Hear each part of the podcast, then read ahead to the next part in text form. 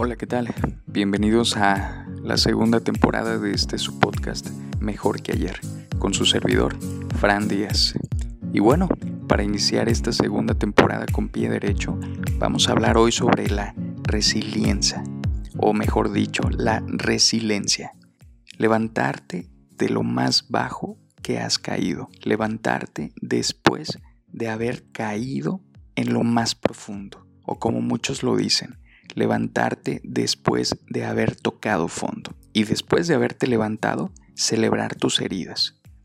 Pues sin más, comenzamos. Fíjense que el otro día escuché un testimonio de un peleador de la UFC llamado Francis Ingano, donde él habla de toda su vida, todo lo que pasó desde su infancia hasta antes de alcanzar el éxito. Al parecer él nació en Bati, Camerún, creció en la pobreza, de hecho, e-, era extrema pobreza. Trabajó en la cantera, un trabajo muy pesado, pero lo hizo con un objetivo, buscar dinero para salir adelante. Desde el inicio mostró una ética impresionante, que en el futuro lo llevaría a alcanzar su sueño. Trabajó ni más ni menos por 10 años en la cantera. En una entrevista inclusive comentó que estaba atrapado entre la arena y gente con hambre literalmente en el infierno. Él no aceptaba esa vida porque él quería ser campeón de boxeo. Él era, era realmente su objetivo, ser campeón del boxeo. Como su ídolo que al parecer es Mike Tyson.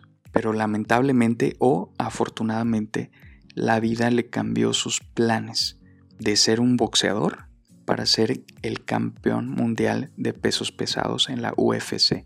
Y más que eso todavía un ejemplo a seguir por una vida que lo llevó a ser mejor que ayer.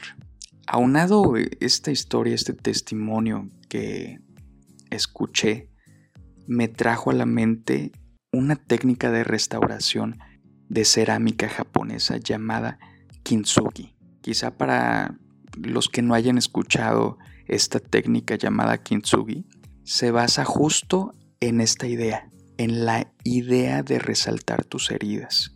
Esta técnica consiste en reparar las piezas de cerámica rotas, resaltando sus fracturas. Dichas piezas son restauradas con, con un pegamento a base de oro que vuelve a las fracturas la parte más importante de la pieza.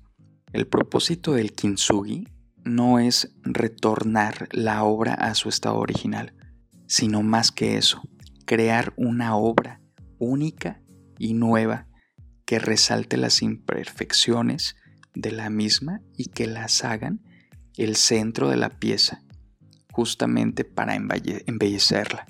Lo que eso mismo puedes hacer con tus heridas. Espero y vayamos entendiendo todo esto. ¿Cuántos de nosotros hemos tocado fondo? Sea en la situación que sea. La parte sentimental, la parte laboral, la parte emocional, la parte física. Hemos tocado fondo y realmente las heridas o nuestras malas experiencias en esos momentos las hemos querido ocultar de alguna forma, pero no sabemos cómo, ni tenemos la idea de, de realmente cómo tapar eso y cómo olvidar eso. Pero realmente si entendemos la técnica japonesa, eh, podemos aprender de todo esto para rellenar nuestras heridas y todo eso que creemos malas experiencias de algún momento, de alguna etapa, como rellenarlas con los aprendizajes y con las cosas positivas que nos dejan para embellecerlas, embellecer esas heridas.